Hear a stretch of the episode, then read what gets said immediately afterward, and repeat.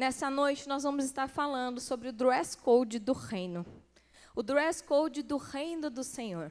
Essa palavra dress code, traduzida a grosso modo, quer dizer códigos de vestimenta. Mas eu não quero falar apenas de vestimenta, mas eu quero hoje trazer um panorama daquilo que nós somos e por que que existe um código específico para a nossa aparência. Talvez você já viu vários filmes de época. Quem gosta de filme de época aí? Eu gosto muito.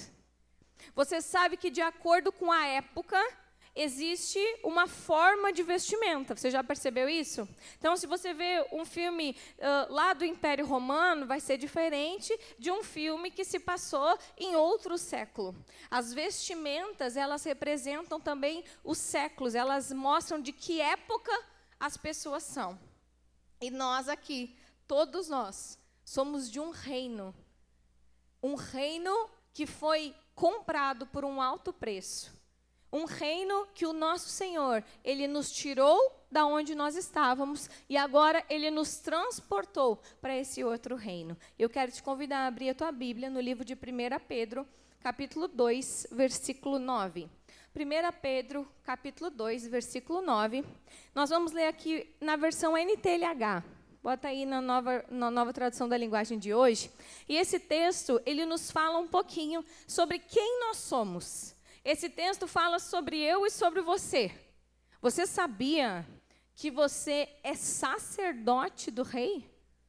O sacerdote, ele tem funções específicas. O sacerdote, ele tinha as vestimentas específicas detalhadas no Antigo Testamento. E esse texto ele nos diz assim: mas vocês são a raça escolhida, os sacerdotes do rei, a nação completamente dedicada a Deus, o povo que pertence a Ele.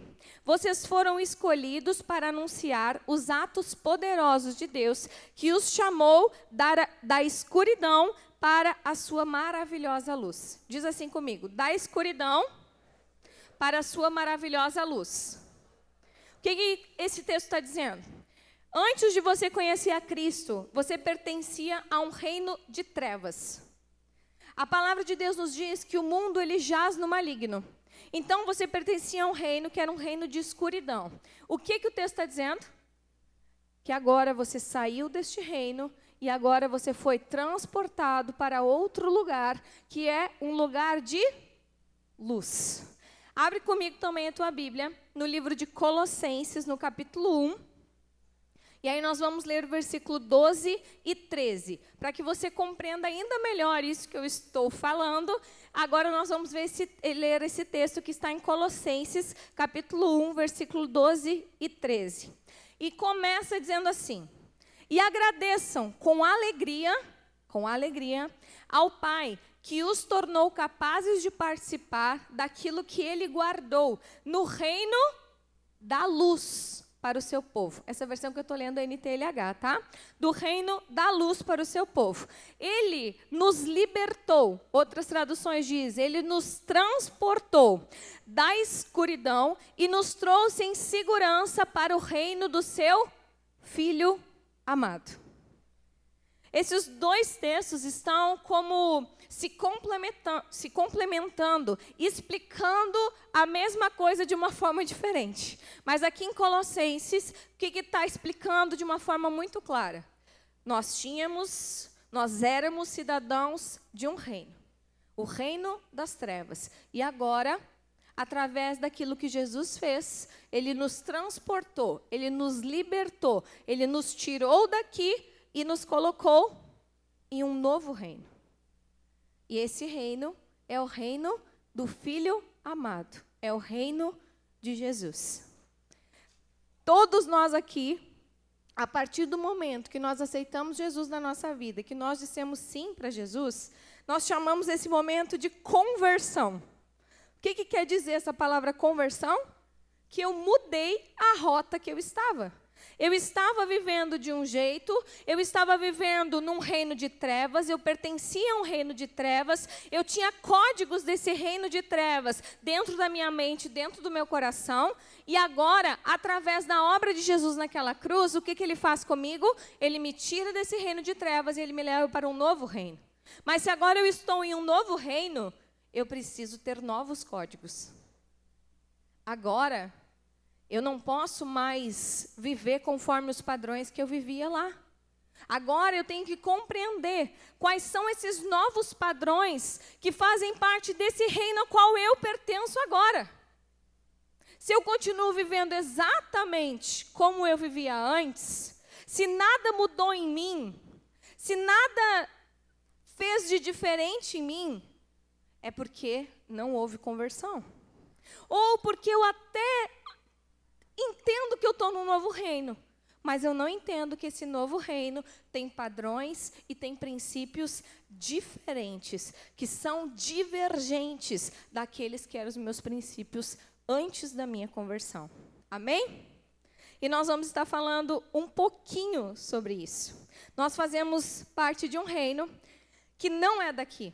Se você abrir a sua Bíblia no livro de João, no capítulo 15, versículo 19, você não precisa abrir, mas lá vai dizer que nós não somos deste mundo. Diz para a pessoa que está do teu lado aí, você não é desse mundo. Não estamos falando de alienígenas.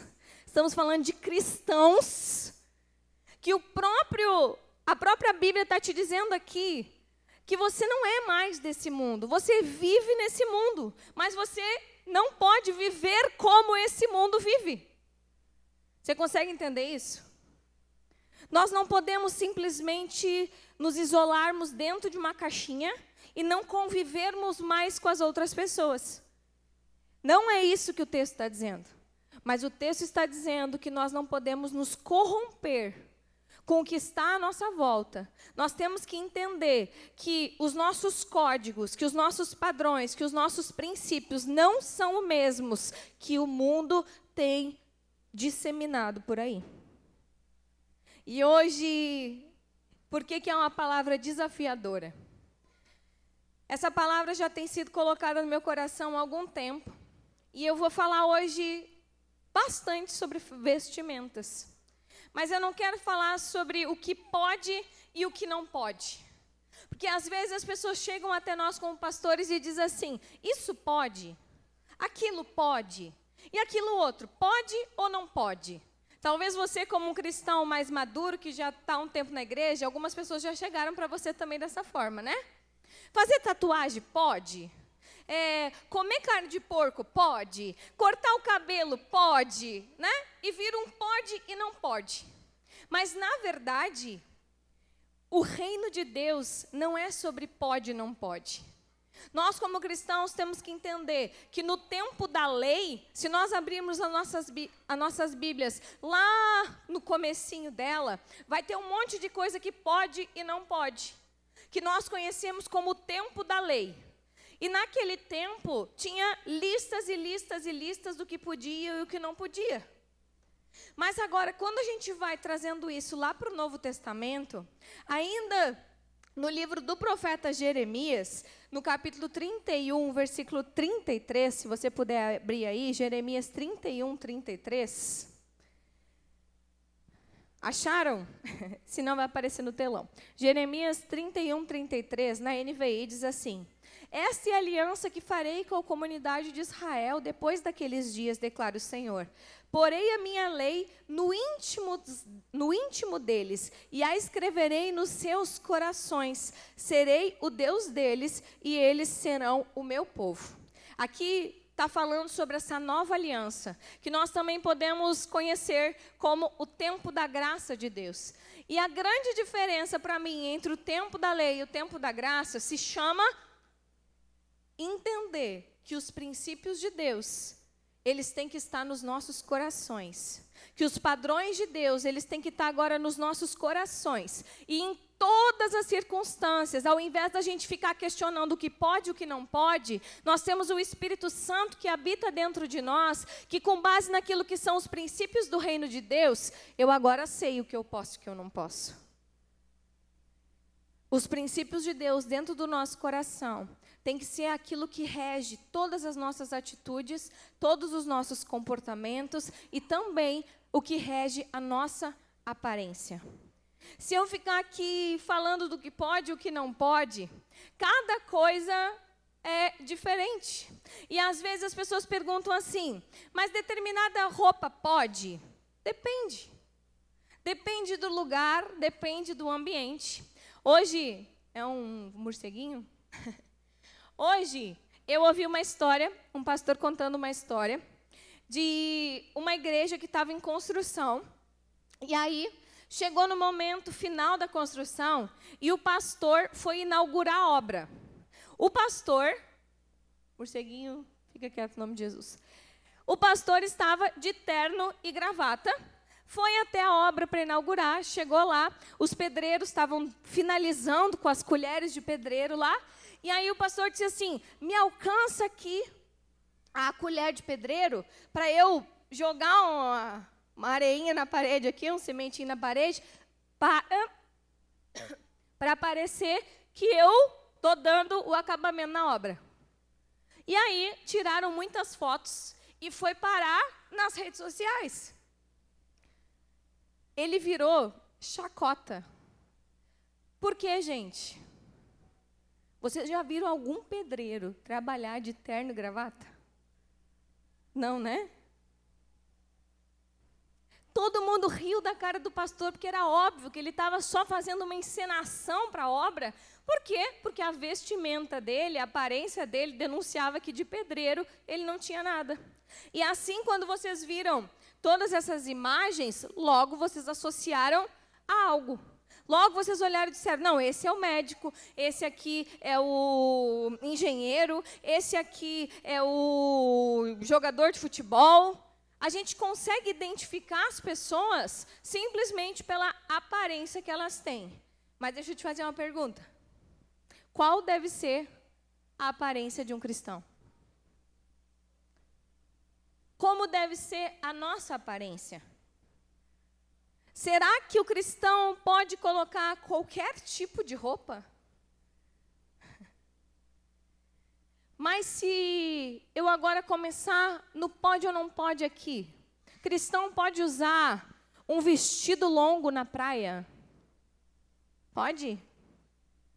A gente pode usar um vestido de festa, cheio de brilho, longo, sandália de salto fino para ir na praia? Não? Mas e se for um casamento na praia? Daí pode, né? Pois é, por isso que depende. Depende da situação, depende da ocasião, depende do momento. Mas o princípio e o padrão que é do reino de Deus, isso não muda. Independente se eu estou no casamento, independente se eu estou na festa da firma, independente se eu estou na praia, independente se eu estou no churrasco da família, os padrões de Deus, eles são imutáveis. E quando a gente fala de vestimenta, eu quero deixar dois padrões bem claros na tua mente hoje. O primeiro se chama excelência. Diz comigo, excelência. E esse não é um padrão apenas para vestimenta. Esse tem que ser um padrão para tudo aquilo que nós, como cristãos, fazemos. A excelência tem que fazer parte de tudo que nós colocamos à mão. Por quê? Porque a Bíblia nos ensina que tudo que a gente faz tem que fazer como se fosse para o Senhor. Vocês acham que Deus não merece excelência? Merece, né? Mas às vezes a gente confunde um pouquinho o que, que é excelência. E o que, que é excelência? Excelência é fazer o melhor que está ao meu alcance, com aqueles recursos que eu tenho. Então, quando você vai fazer uma ceia de Natal para a tua família, faça com excelência. Use tudo que está à sua disposição, use tudo aquilo que está ao seu alcance para fazer o melhor que você pode. E quando a gente traz isso para dentro das nossas vestimentas, é a mesma coisa. Tem muita gente que usa a desculpa do confortável para ser desleixado com a sua aparência. Gente, tem muita roupa bonita que é confortável. E tem muita gente Muita mulher aí que dorme com calção de, de futebol do marido, né? Com a blusa de futebol do marido, com a desculpa de que é confortável. Mas tem muito conjunto de pijama, de cetim, que também é confortável. Mas a gente olha e diz assim: ah, não, não preciso ser tão excelente assim nas minhas vestimentas. E talvez você está pensando aí agora, mas essa palavra não deveria ser falada para as mulheres? E eu pensei isso também. Falei com o Diego sobre isso e deixa eu te dizer. Primeiro, toda vez que eu vou na academia, eu fico chocada com como os homens estão cultuando o seu próprio corpo. Vocês já perceberam isso? O que tem de homem lá mostrando o muque na frente do espelho para tirar foto na academia é impressionante. Então, os homens também têm que ter o padrão no seu coração, quando vão se vestir, quando vão se comportar quando vão pensar nas suas atitudes. Mas o principal motivo que eu decidi falar hoje aqui no culto, e não num culto de mulheres, é porque, homens, vocês são o sacerdote do lar de vocês. Homens, vocês são a cabeça da casa de vocês. E não é vergonha nenhuma, mulheres, tu colocar uma roupa e chegar para teu marido e dizer: Tu acha que eu estou bem assim? Tu acha que eu estou bem vestida com esse look que eu coloquei hoje para ir no culto? Não tem vergonha nenhuma, porque os olhos dos homens são diferentes dos olhos das mulheres. A forma como os homens enxergam o corpo da mulher é diferente da forma que a própria mulher enxerga o seu corpo ou o corpo das outras mulheres. Deixa eu contar uma coisa para vocês. Há pouco tempo, fomos em um evento de mulheres e teve um desfile de lingerie. Ouviram bem? Nós fomos um evento de mulheres que teve um desfile de lingerie. Era só mulheres. E teve aquele desfile de lingerie, de todo tipo de lingerie. E eu não estou falando que não pode usar lingerie bonita, mulher, não é isso que eu estou dizendo. Se você é casada, se vista bem para o seu marido. Mas o que, que eu estou querendo dizer para vocês?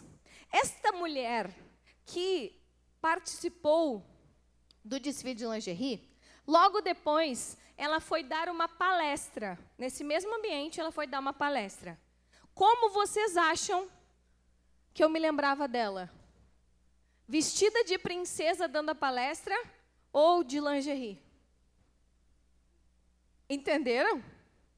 E às vezes as irmãzinhas acabo confundindo um pouquinho as coisas. E outro padrão do reino de Deus em relação às vestimentas e comportamento se chama decência. Diz comigo assim: excelência, decência. E decência independe do local. Você pode ser decente ou indecente no culto de domingo. E você pode ser decente ou indecente lá na praia. E é importante a gente falar sobre isso agora, porque parece que quando o calor aumenta, a decência diminui, né? Vai aumentando o calor, a galera vai diminuindo o tamanho das roupas. E isso não é padrão de Deus. O padrão de Deus é haver decência em tudo que a gente faz. Não é só nas vestimentas, mas é em tudo, é no teu comportamento, é nos teus olhos, homens. Que quando você é um cristão e está tendo uma pornografia lá no grupo do teu serviço, você diz: Não, eu sou diferente, os meus padrões não são daqui, e você sai daquele grupo. Porque você é decente, você tem esse padrão, padrão de Deus para a tua vida. E assim também é nas nossas vestimentas. E eu tenho muitas brigas em relação às vestimentas. Tem coisas que Satanás tem deturpado. Sabe como? Dizendo assim: ai, nada a ver, não tem problema. Qual é o problema? É que eu tô com calor. Gente, calor é um mês para todo mundo.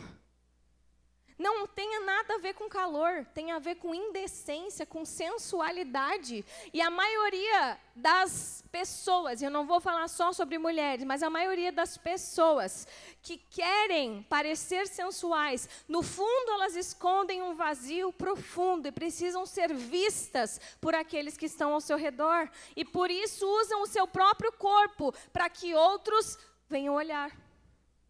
Eu atraio o olhar de outros através do meu corpo, ao invés de eu entender que, como cristão, eu tenho que atrair o olhar dos outros para Cristo, porque é Ele que habita em mim. Eu tenho que perceber que as pessoas olhem para mim e digam: não, a Camila é uma mulher de Deus, pelo, pelo, testemunho que ela dá. Ela é uma mulher de Deus pelas palavras que saem da boca dela. Ela é uma mulher de Deus porque ela é uma mulher de oração. E não pelo lindo corpo que ela tem ou pelo tudo que está à mostra. E às vezes a gente esquece disso. E eu vou voltar agora falando por que é importante falar nesse momento.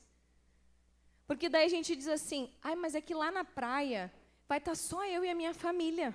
E tudo bem, gente, quando está só tu e a tua família, tu usar um biquíni. Mas as tuas redes sociais não tem só a tua família.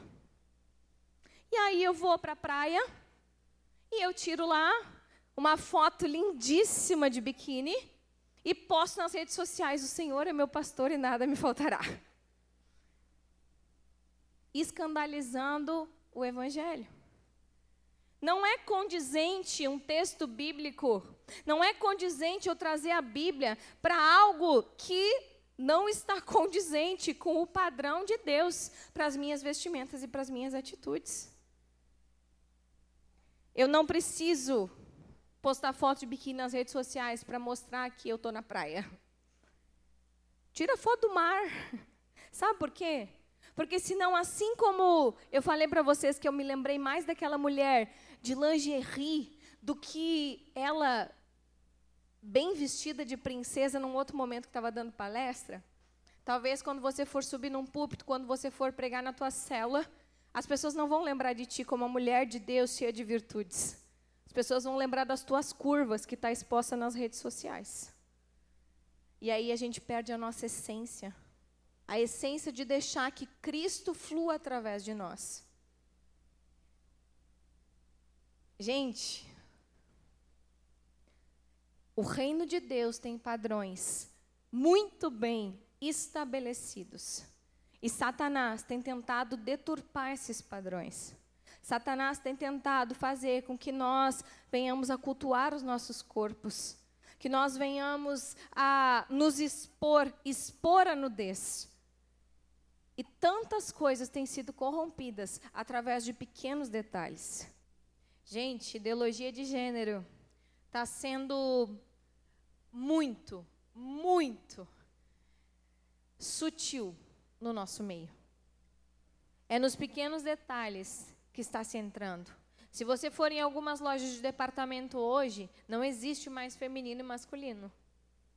Você não vai saber o que é roupa de mulher e o que é roupa de homem. Vocês já foram em alguma loja assim? e sabe o que, que a Bíblia diz? Diz que Deuteronômio 22, 5 diz assim: a mulher não usará roupas de homem, e o homem não usará roupas de mulher, pois o Senhor, o seu Deus, tem aversão por todo aquele que assim procede. Vocês estão entendendo que é uma coisa diabólica? E talvez você está pensando assim, uh, que alguns lugares na Bíblia, eu não quero me deter a isso, mas eu quero que você entenda, traz algumas coisas de usos e costumes. Por exemplo, algumas igrejas dizem que as mulheres não podem cortar os cabelos, né? Porque a Bíblia ela diz que o cabelo tem que ser como o véu da noiva. Usando esse texto aqui, alguns dizem que as mulheres não podem usar calças. Mas todo mundo sabe a diferença de uma calça feminina para uma calça masculina, não é mesmo? Apesar de que hoje em algumas lojas vão ser iguais, e contra isso a gente tem que ter alguma aversão. Mas quando eu fui em Israel, foi algo que me chamou muita atenção quando nós fomos em Israel, porque o guia ele nos contou sobre por que que em determinada igreja, em determinado momento, Paulo escreve que as mulheres não podiam cortar os cabelos. E ele esclareceu que naquela região, determinada região, as, era um lugar que tinha um prostíbulo muito próximo. E a diferença, aquilo que identificava as prostitutas da época naquela região, era o corte de cabelo. Não foi em todas as cartas que estavam escritas isso. Foi em uma, porque naquela região era uma orientação para que as mulheres não cortassem os seus cabelos, para que não parecessem como as prostitutas, para que não fossem confundidas com as prostitutas, certo? Mas a gente tem que ter na nossa mente duas coisas que são padrões: excelência e decência. Essas duas coisas têm que estar enraizadas na nossa cabeça. Quanto a cropped, eu poderia dizer: crente não usa cropped, não vende cropped, não compra cropped. Porque o que, que eu vejo? Os adolescentes, as crianças, tudo usando, mas eles não têm dinheiro para comprar, os pais que compram. Então, tu está patrocinando algo que vai contra os padrões de Deus. E eu também diria que cristão também não usa short. Cristão usa bermuda. Entende a diferença? Quando você for numa loja, diz assim: Eu quero uma bermuda, porque o tamanho muda. O tamanho faz a diferença. Então, mulheres, a gente usa t-shirt, nós não usamos cropped. Nós usamos bermudas, nós não usamos shorts. Você pode usar short lá na praia, por cima do seu biquíni, para não deixar por pança à mostra.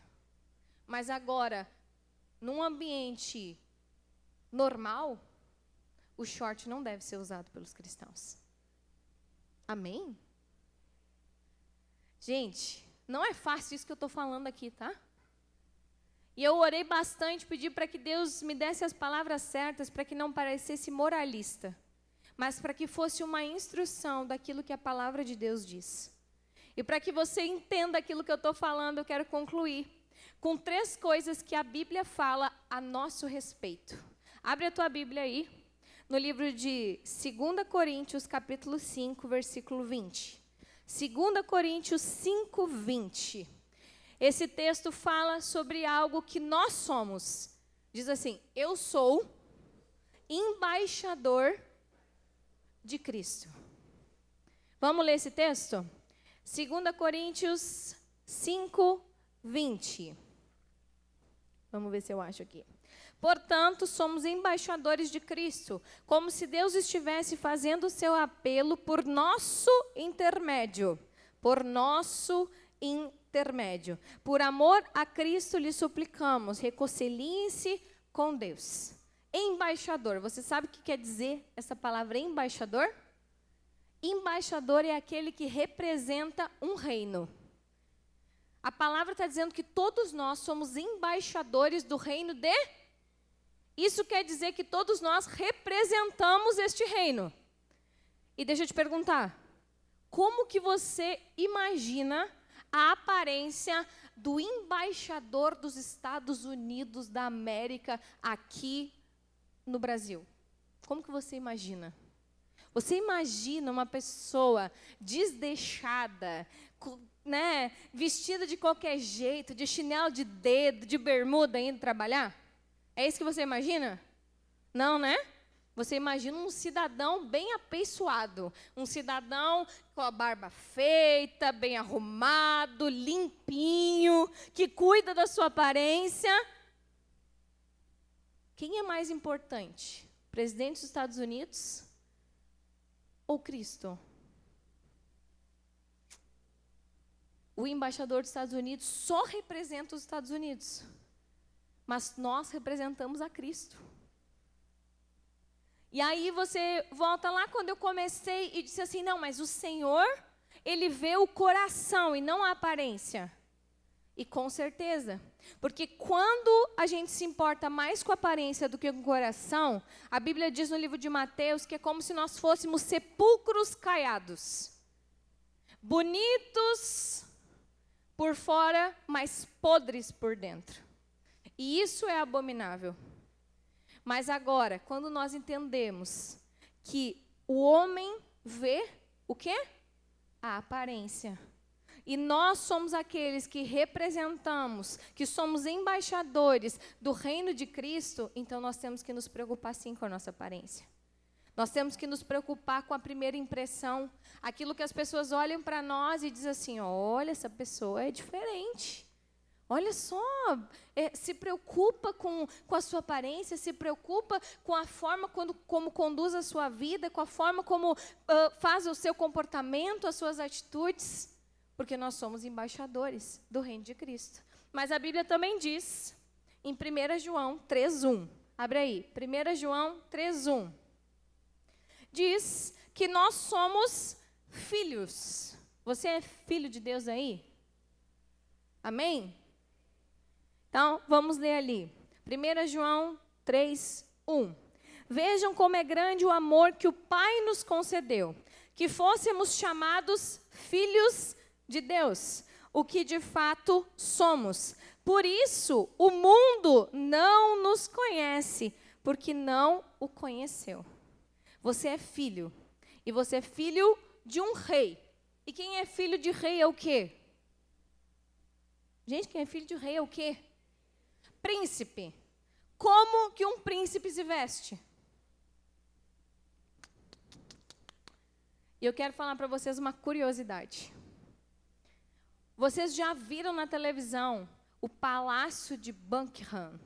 Não sei se é assim que pronuncia. Já viram? Você sabia que se você for convidado a estar em qualquer evento lá no palácio, qualquer coisa, um chazinho com a rainha ou qualquer coisa lá, eles vão te enviar o dress code para você entrar no palácio? Lá no reino deles, eles têm um padrão de vestimenta para os reis, para os príncipes, mas eles também, eles impõem um padrão de vestimenta para todos que vão lá visitar aquele palácio. Nós somos príncipes e princesas porque somos filhos de um rei. E todos nós visitamos ele diariamente. Diariamente nós entramos diante da presença do nosso Rei. Como nós temos nos vestido para isso? E claro, quando eu falo de um culto, tem que ser melhor ainda. Mas como nós entendemos que nós estamos diariamente na presença do nosso Deus, os padrões têm que ser o mesmo. Que às vezes as pessoas dizem assim: "Ai, mas isso, essa roupa não pode ir no culto, porque é indecente". Se é indecente, é indecente em qualquer lugar. Se é indecente, é indecente para você ir trabalhar, é indecente para você ir no mercado. Porque você é filho do rei, independente do lugar que você estiver. Nós temos que nos vestir com os padrões do reino de Deus, independente de onde nós estivermos. E por último, abre a tua Bíblia aí em 1 Coríntios, capítulo 6, versículo 19 e 20.